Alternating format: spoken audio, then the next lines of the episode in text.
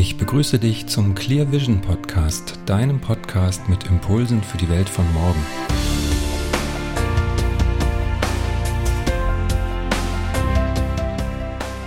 Herzlich willkommen zu dieser Episode. Mein Name ist Hendrik Roggemann und normalerweise interviewe ich an dieser Stelle interessante Menschen und in dieser Folge wurde ich einmal interviewt und zwar von der lieben Patricia, die gerade forscht für ihre Masterarbeit zum Thema digitale Nomaden und was Heimat und Zugehörigkeit eigentlich für digitale Nomaden bedeutet. Das ist ein ziemlich spannendes Thema, wie ich finde. Deshalb habe ich mich sehr gerne auf diese Befragung eingelassen und ich habe beschlossen, euch daran teilhaben zu lassen. Das heißt, du kannst jetzt live meiner Befragung lauschen und dem, was ich da zum Thema Heimat, Zugehörigkeit und anderen damit verbundenen Fragen ähm, zu sagen hatte. Ich finde das eine ziemlich aufschlussreiche Untersuchung, die Patricia da macht und deshalb wollte ich gerne dazu beitragen. Wie gesagt, es ist ein Thema, das mir schon etwas länger am Herzen liegt. Ich habe mir im Laufe des letzten Jahres viele Gedanken gemacht auf meinen Reisen, wo ich denn eigentlich hingehöre und wo meine Wurzeln sind. Und da hat es sehr, sehr gut gepasst, dass Patricia etwas strukturierter nach diesen ganzen Dingen gefragt hat. Ich wünsche dir viel Freude mit diesem Interview. Okay, ich Gut. überlasse dir jetzt mal das Gespräch. Mhm, gerne. Gut, dann darfst du gerne mal damit anfangen, woher du kommst und wo du jetzt wohnst. Also woher ich komme, mhm. ist schon mal nicht ganz leicht zu sagen. Also wenn du mal nach, nach, meinem Geburtsort fragst, der ist Bremen. Und jetzt wohne ich in Grafing bei München. Und wie lange bist du schon Digital Nomad? Also wie hat sich dieses Leben so ergeben? Also das hat sich ergeben im Grunde vor, vor einem Jahr oder anderthalb habe ich es eigentlich erst verstanden. Also ich mache es schon ein bisschen länger. Dadurch, dass ich Coach bin und online arbeite, überwiegend, aber nicht nur, das muss man dazu sagen. Also Digital Nomad, ja, ich bin nicht 100% digital. So, so kann ich vielleicht auch später noch was sagen. So seit anderthalb Jahren ist mir das eigentlich klar geworden. Ich war da auf einer Workation mit dem Digitale Nomaden Podcast. Den Namen wirst du in der digitalen Nomadenszene vielleicht öfter mal hören. Mhm. Und da standen wir so da und da waren so ganz viele Leute, die wollten das gern werden und die hatten sich teilweise Urlaub genommen und waren dann damit hingefahren. Und ich habe mir keinen Urlaub genommen und war damit hingefahren und stand dann da, das ist so mein Schlüsselmoment, den erzähle ich auch immer wieder tatsächlich, weil er für mich so prägend war. Wir haben tagsüber viel gearbeitet, wir waren in Portugal und wir haben eine Surfstunde uns gegönnt und ich stand den einen Abend im Sonnenuntergang mit dem Surfbrett unterm Arm im Atlantik, guckte in diesen schönsten Sonnenuntergang, an den ich mich erinnern kann und dachte, wow, das ist keine Übung. Also sprich, das ist hier kein Urlaub in dem Sinne. Ich kann so leben, ich kann mich so entscheiden. Ich habe keinen Urlaub einreichen müssen dafür. Ich konnte einfach fahren und es machen. Und ich könnte mich auch entscheiden, länger zu bleiben und irgendwo anders zu arbeiten. Und das war für mich so ein ganz wichtiger Moment. Und da habe ich verstanden, ich bin eigentlich schon da, wo viele hinwollen. Okay. Und an welchen Orten über das Jahr verteilt lebst du oder hast du schon gelebt? Genau. Also ich lebe gar nicht so verteilt und auch mhm. gar nicht so weltweit. Ich reise ganz gerne. Also ich war dieses Jahr zum Beispiel im Januar war ich in Peru für einen Monat. Ähm, ansonsten mache ich gern kürzere Reisen, mache Workations, ähm, da mache auch fahre auf Retreats. Also ich war dieses Jahr in Griechenland, Mallorca, Italien. Bin in Deutschland öfter mal in Berlin gewesen auch, weil sich ergibt, dass da Kooperationen sind mit anderen Leuten. Und da fahre ich dann eben auch mal hin. Ähm, meine Familie ist in Hannover ich habe auch Freunde in Hamburg. Das heißt, ich bin immer mal hier oder da. Ich habe bis März in Hamburg gelebt und hatte da eine Wohnung und bin dann nach Grafing, also bin nach München gezogen. So. Mhm. Ähm, weil ich aus der Stadt raus wollte und weil ich es konnte. Ja, weil ich also wusste, ich kann umziehen im Grunde, wohin ich will. Und habe mich dann ähm, aus äh, persönlichen Gründen, wie man so schön sagt, einfach weil es ja auch eine Freundin gab, mit der ich zu der Zeit zusammen war, ähm, bin ich dann hierher gezogen. Mhm. Ja, das heißt, ich genieße die Freiheit, aber ich bin nicht das Jahr über ständig in Thailand und Bali und sonst wo unterwegs. Okay. Das heißt, du hast deine Homebase in Deutschland und so ein paar Wochen im Jahr zum Beispiel bist du dann unterwegs. Genau. Ja. Okay. Alles klar. Gut. Ähm, ja. Wo ist für dich Heimat und was macht Heimat für dich aus? Das ist ein guter Punkt, weil ich da tatsächlich angefangen habe, intensiver drüber nachzudenken in diesem Jahr, als ich in Peru war und so das, ja, da habe ich so viel Persönlichkeitsarbeit gemacht und meditiert und so, ne? Und habe so gedacht, ja, was ist eigentlich das, wo ich hin will? Wo will ich leben? Mit wem will ich leben? Was ist für mich genau dieses Thema Heimat? Denn als ich erstmal verstanden hatte, dass ich alles kann, war dann die Frage, was davon will ich denn eigentlich?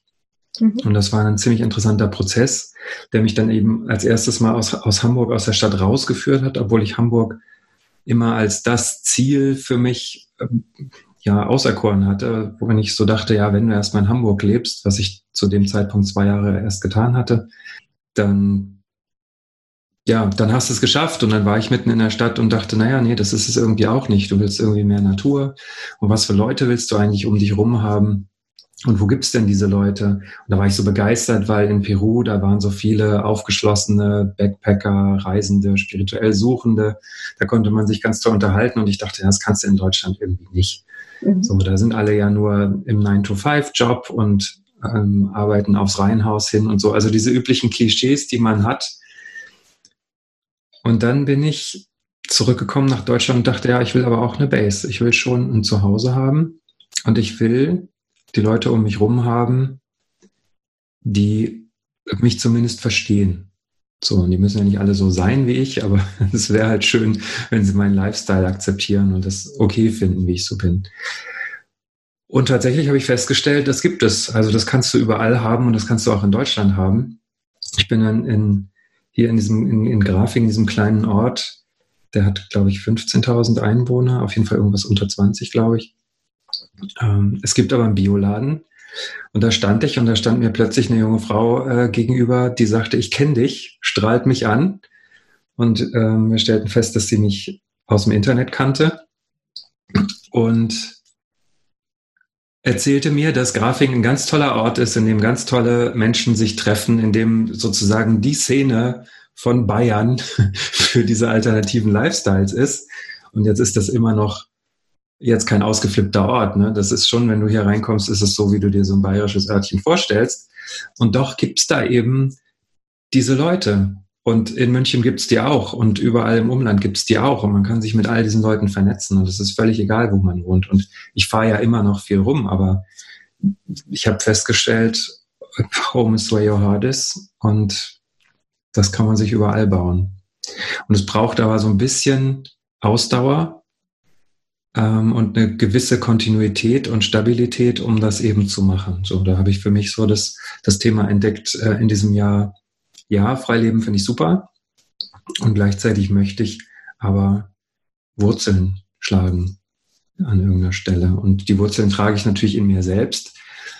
Aber die dann an bestimmten Orten in den Boden zu treiben und sich zu vernetzen mit anderen Bäumen, die Wurzeln haben, das braucht ein bisschen Zeit. So. Aber es funktioniert und es macht ganz viel Spaß. Das habe ich hier festgestellt. Die Leute sind großartig, die ich hier so treffe. Und ich glaube, das hat auch damit zu tun, dass ich einfach offen dafür geworden bin, diese Leute hier in Deutschland zu treffen und dafür nicht irgendwo um die halbe Welt fliegen zu müssen. Ich tue es mhm. immer noch gerne, aber das ist nicht mehr zwingend nötig. Okay. Und gibt es für dich auch so einen Unterschied zwischen Heimat und Zuhause? Erstaunlicherweise ist Heimat immer noch ein bisschen mehr da, wo meine Eltern sind und wo ich viel Zeit verbracht habe. Also ich bin in Hannover die meiste Zeit aufgewachsen oder die längste Zeit, die ich an einer Stelle gelebt habe, war in Hannover. Das ist jetzt ein Ort, den viele nicht so prickelnd finden. Und trotzdem ist es also ein bisschen Heimat, wenn ich da hinkomme, weil ich kenne es einfach irgendwie ganz gut. Mhm. Mhm. Okay. Und gibt es Dinge, die dich zu Hause fühlen lassen? Ja, es gibt so ein paar Sachen, die ich einfach ganz gerne um mich habe. Ich brauche ja nicht viel zum Leben. Also als Digitalnomade, wenn ich reise, reise ich immer mit Handgepäck, ist mein Laptop drin und die nötigsten Klamotten. Und wenn ich zu Hause bin, finde ich es aber doch ganz schön, dass ich da so ein paar Komfortdinge habe. Bei mir sind das einfach so mein, mein Sessel, in dem ich gern Musik höre oder mein Vitamix, mit dem ich mir die Smoothies mache, mit dem ich nicht reisen kann. Also es sind so ganz kleine Sachen, aber eben doch das so ein paar gewohnte Dinge, die mich umgeben. Mhm. Und inwiefern spielt Heimweh eine Rolle in deinem Leben?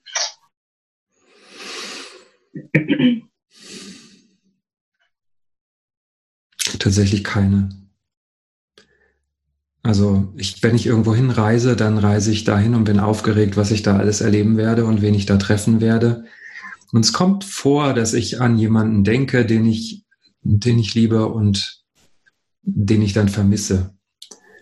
Aber es ist nicht an den Ort gebunden. Mhm. Also insofern Heimweh kenne ich eigentlich nicht.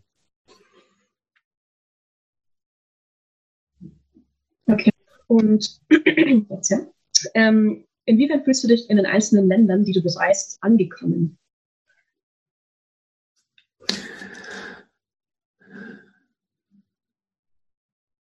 In anderen Ländern fühle ich mich tatsächlich als Gast. Also, und ich kann mich da als Gast gut einrichten. Und dann habe ich nach einer Zeit so meine Routinen. Dann habe ich mein Lieblingscafé, in das ich immer wieder gehe. Dann kenne ich vielleicht auch die Leute, die da auch in dem Café sitzen und arbeiten oder mit denen man sich irgendwie unterhält. Das ist vielleicht noch am ehesten angekommen, aber ich sehe mich schon als Gast in anderen Ländern. Mhm. Mhm. Okay. Gut, dann kommt zum neuer Blog. Wem fühlst du dich im Alltag zugehörig? Am ehesten der Gruppe von Leuten, mit denen ich häufig zu tun habe und die ist tatsächlich übers Internet vernetzt. Das mhm. heißt, es ist nicht lokal, sondern die Gruppe, mit der ich mich zugehörig fühle, ist eine, die virtuell existiert. Okay. Hm. Und nutzt auch Coworking Spaces? Ja, das kommt vor. Also wenn ich jetzt ähm, auch in München zum Beispiel, habe ich mir gerade ein paar Coworking Spaces angeschaut. In Hamburg hatte ich auch einen. Ähm, in Berlin habe ich schon im Coworking Space gearbeitet. Ich finde das ganz schön. Also tatsächlich da auch mal ein paar andere Leute zu treffen. Manchmal hat man nette Gespräche. Manchmal ist es einfach motivierend, wenn man das Gefühl hat, man will irgendwas fertig kriegen. Und zu Hause schlumpft man so ein bisschen rum, dass man dann in den Coworking Space geht und sieht, die sind alle beschäftigt, wenn es denn so ist. Und, ähm, und dann kann man auch die Ärmel hochkrempeln. Manchmal motiviert mich das. Mhm. Okay. Gut. Ähm, welche Sprachen verwendest du im Alltag? Deutsch und Englisch. Das mhm. sind die, die ich kann. Ich mhm. wünschte, ich könnte mehr, aber es sind im Moment einfach die, ja. Und inwiefern gestaltet sich die Fremdsprache, also Englisch in dem Fall, als ein Problem im Alltag oder führt vielleicht manchmal zu Missverständnissen?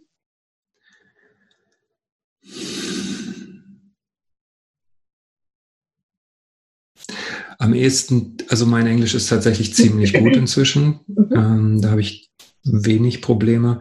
Wenn ich mit anderen Nicht-Native-Speakern zu tun habe, die jetzt nicht so gut Englisch könnten, dann kann das schon mal schwierig werden. Das ist der Punkt, wo ich mir dann wünschte, ich könnte Spanisch zum Beispiel, weil wenn ich in Peru bin zum Beispiel, dann macht es einfach total Sinn, dass ich die Sprache spreche, die Lieder sprechen und nicht, dass wir beide versuchen, uns auf Englisch zu verständigen. Es mhm. funktioniert. Ich bin dafür sehr dankbar, dass es funktioniert. Aber manchmal wünschte ich mir, mehr Sprachen zu können, ja. Mhm. mhm. Okay. Und Entschuldigung, welche Schwierigkeiten ergaben sich am Anfang neuen, in den neuen Ländern? Na, am schwierigsten dann, wenn ich die Sprache eben nicht kann und wenn Englisch nicht gut funktioniert ähm, mhm. von den anderen Seiten aus. Und dann muss man sich erstmal zurechtfinden, auch mit öffentlichen Verkehrsmitteln. Da bin ich tatsächlich auch nicht so der Super-Experte. Ich bin gar nicht so der Reisefreak. Also es gibt mhm. ja Leute, die sind fast schon mit einem Backpack auf dem Rücken zur Welt gekommen. Ähm, bei mir war das nicht so. Ich habe erst spät mit Reisen angefangen und ich bin nicht so versiert darin, was diese ganze Organisation angeht. So, das, das ja, ist für mich schon manchmal noch herausfordernd. Okay. Und welche Eigenheiten gefallen dir an der Kultur von diesen Ländern, die du bereist, besonders gut?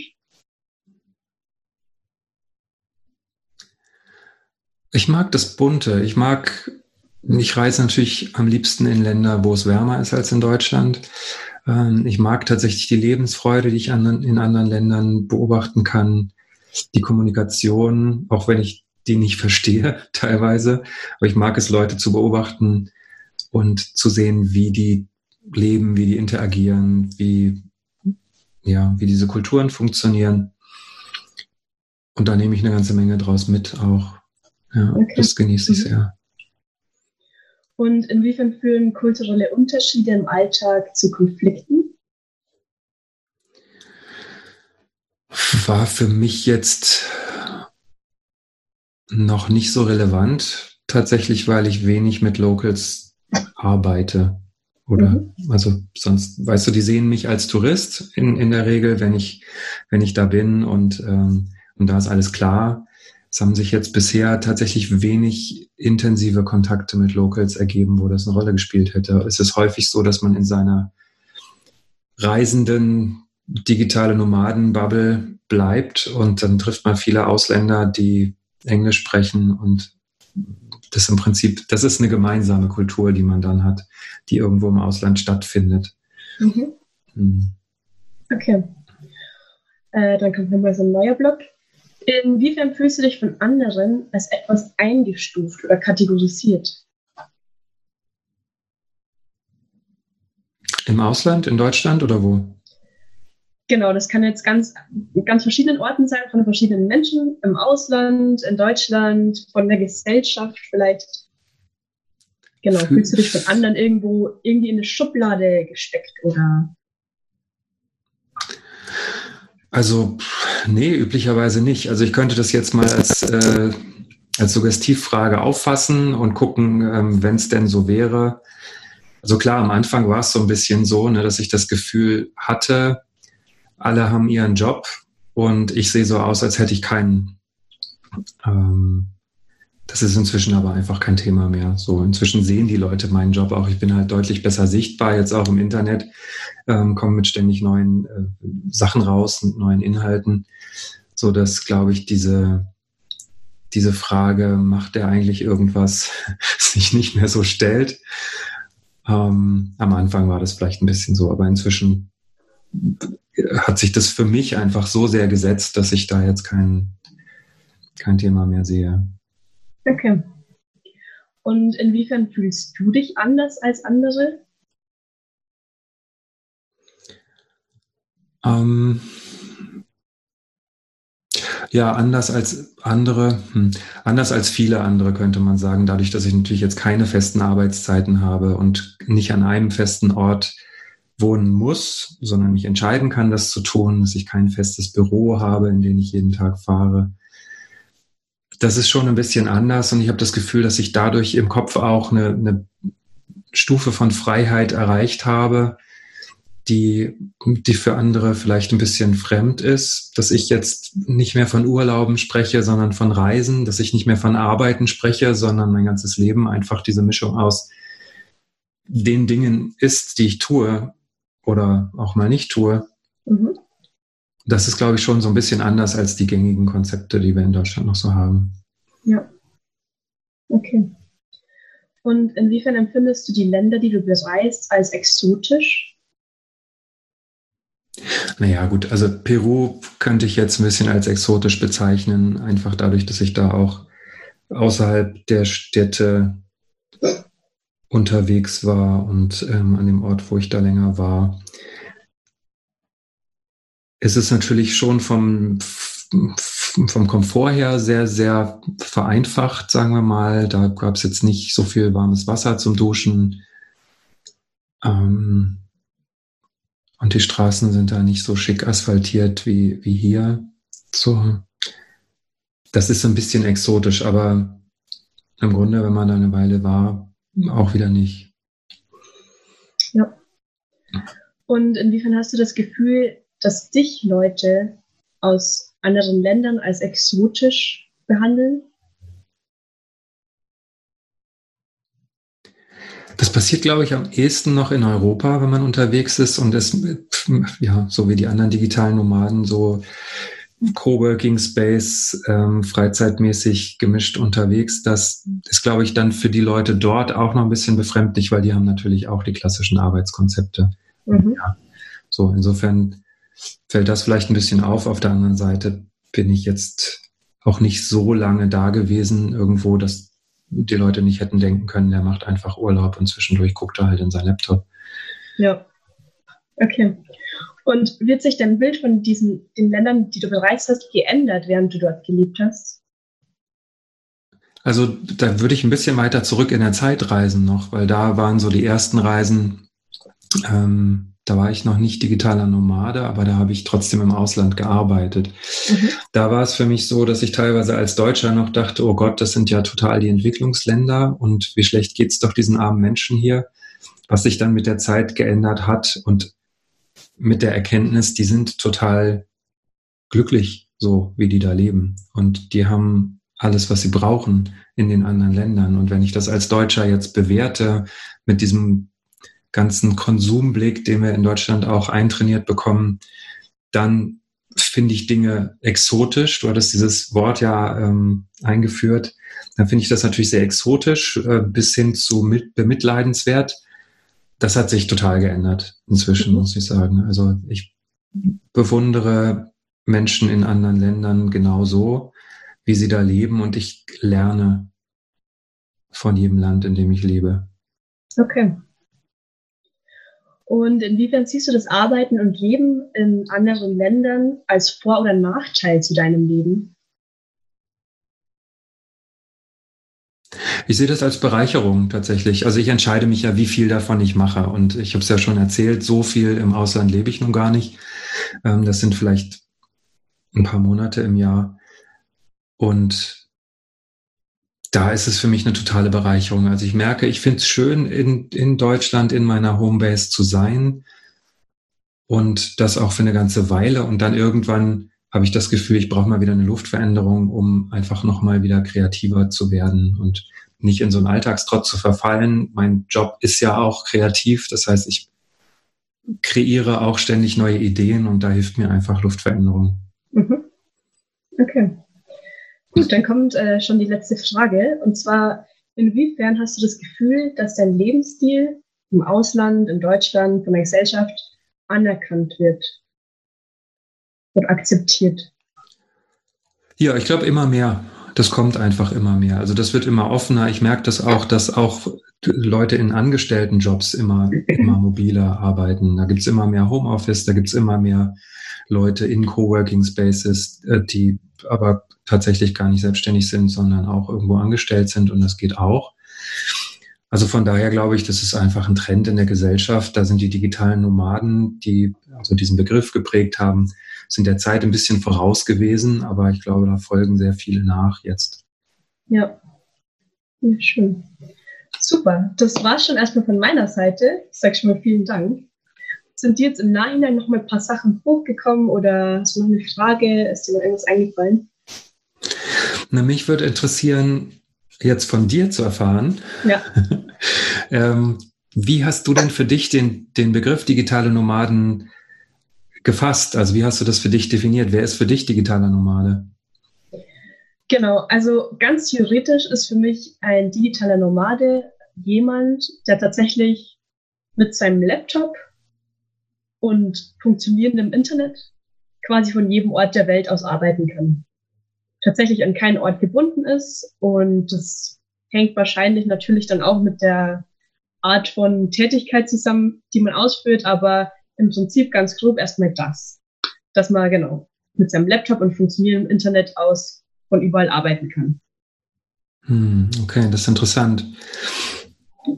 Wenn ich so an meine Tätigkeiten denke, dann falle ich da ja nur zum Teil drunter. Dann würde ich sagen, ich ja. bin so eine Art Hybrid-digitaler Nomade, weil ich arbeite ja mit Menschen und ich arbeite ja mit Menschen übers Internet, aber auch eben in persönlichen Kontakt. Und ähm, auch da, wo ich bin, häufig gebe ich dann Workshops an mhm. den Orten, wo ich bin und arbeite eben mit Menschen vor Ort. Ja. Hast du viele von diesen hybrid-digitalen Nomaden schon gesprochen? Ja, total. Also ich habe jetzt schon ganz viele, ähm, ja, ganz viele Coaches schon befragt tatsächlich. Und ja, was gab es da noch? Ähm, Künstlerinnen auch unter anderem. Genau, ich habe das Gefühl, es wird auf jeden Fall viel auch so in der Persönlichkeitsentwicklung gemacht. Mhm. Ja. Also viel auch die Kombination von Reisen und Kontakt mit Menschen. Ja, genau. Mhm. Spannend. Ja, das freut mich, dass auch das ein Trend ist, weil teilweise hatte ich so ein bisschen den Eindruck, Digitalnomade ist jemand, der halt seinen Kopf acht Stunden am Tag ins Laptop steckt oder auch mal zehn. Und mhm. der Unterschied zwischen dem einen und dem anderen ist, dass der eine seine Füße im Sand hat und der andere hat seine im Büro in Frankfurt. Ja. Ähm, aber dass das ansonsten gar nicht so viel Unterschied wäre. Und ich finde, man hat noch mehr Vorteile, wenn man tatsächlich nicht nur digital unterwegs ist, sondern eben auch mehr im Kontakt mit den Menschen vor Ort ist. Und wenn es auch Gereiste sind. Mhm. Mhm.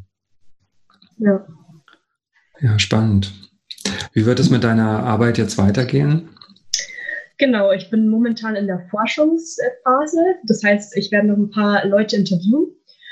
Und genau, danach werde ich dieses ganze Material auswerten und die Arbeit zu Ende schreiben. Das wird sich noch ein paar Monate ziehen, auf jeden Fall. Vielleicht hat dich das eine oder andere neugierig gemacht und du hast dir gedacht, ach, Vielleicht würde ich auch gerne noch ein freieres Leben führen, als ich das bisher tue und ich weiß nicht so genau, wie ich da hinkommen soll. Diese und viele andere Themen sind natürlich auch Inhalte des Coachings, das ich mit meinen Klienten mache. Viele von meinen Klienten interessieren sich ja gerade dafür, wie sie sich in ihrem Leben freier entfalten können, wie sie ihre Träume leben und wie sie auch ihre Beziehungen zu anderen Menschen, zu ihrer Arbeit, zu ihrem Umfeld so gestalten können, wie sie sich das im tiefsten Herzen wünschen. Und da haben wir es ganz häufig mit Glaubenssätzen zu, zu tun und Beschränkungen, die man sich selber auferlegt. Und ich habe mich im Laufe der Jahre von sehr vielen dieser Beschränkungen schon befreien können, bin da an manchen Stellen also ein paar Schritte weiter und gebe das ganz, ganz gerne weiter an jemanden, der auch auf dem Weg ist und das Gefühl hat, Mensch, von dem Hendrik könnte ich jetzt profitieren, der hat Erfahrungen gemacht, die würde ich auch gerne machen. Und dann kannst du dich sehr, sehr gerne mit mir in Verbindung setzen und vielleicht kommen wir in einem Coaching zusammen. Du findest alle Möglichkeiten, um mit mir in Kontakt zu treten, auf meiner Webseite clearvision-coaching.de clearvision-coaching.de ist meine Webseite. Da findest du weitere Informationen zu den Themen, mit denen ich mich beschäftige und kannst auch den Newsletter abonnieren, in dem ich regelmäßig interessante Impulse verschicke und Veranstaltungen natürlich auch, die in der nächsten Zeit anstehen. Wenn du magst, klick also sehr gerne auf meine Homepage und ansonsten freue ich mich sehr, wenn du bei der nächsten Podcast-Folge wieder zuhörst.